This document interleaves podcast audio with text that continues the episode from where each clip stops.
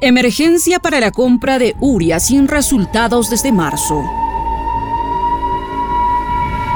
Debido a la crisis mundial de fertilizantes químicos generada por la guerra entre Rusia y Ucrania. Principales exportadores de uria ha puesto en jaque a agricultores que dependen de este insumo. Desde mayo, el gobierno de Castillo ha llevado a cabo más de tres intentos fallidos de compra y se esperó que este proceso se concrete ante el inicio de la campaña agrícola 2022-2023 sin éxito. La carencia de los fertilizantes es culpa de este gobierno, es culpa de este régimen es por no haber mirado el país, es por no haber recuperado hace mucho tiempo. No es suficiente, compañeros, entregarle, coger un arado y decir, ¿sabe qué? Vamos a, vamos a mitigar este problema del, del sector agrario.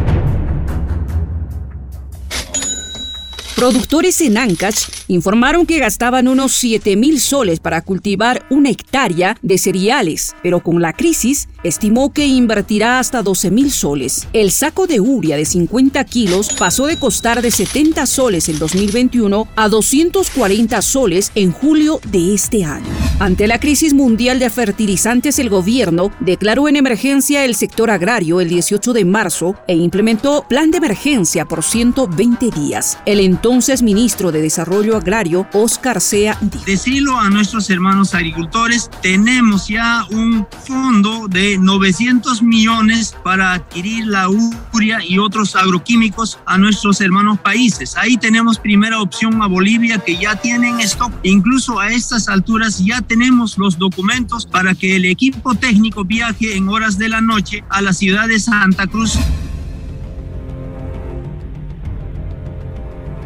La emergencia se vencía el 16 de julio y se prorrogó por 167 días más. El 19 de mayo se informó transferencia de 348 millones de soles a favor del Ministerio para la compra de fertilizantes. Sin embargo, fueron declarados desiertas en varias oportunidades. El penúltimo ministro en el gobierno de Castillo, Andrés Alencastre, dijo lo siguiente. Dadas las circunstancias y el comportamiento de la empresa ganadora de la Buena Pro, hemos dado las dilaciones que ha estado en el curso de las negociaciones por parte de esta empresa, hemos declarado desierta esta decisión de la compra internacional.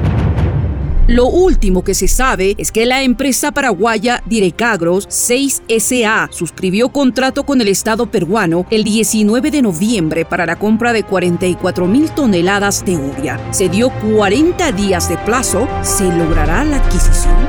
¿Se logrará la adquisición?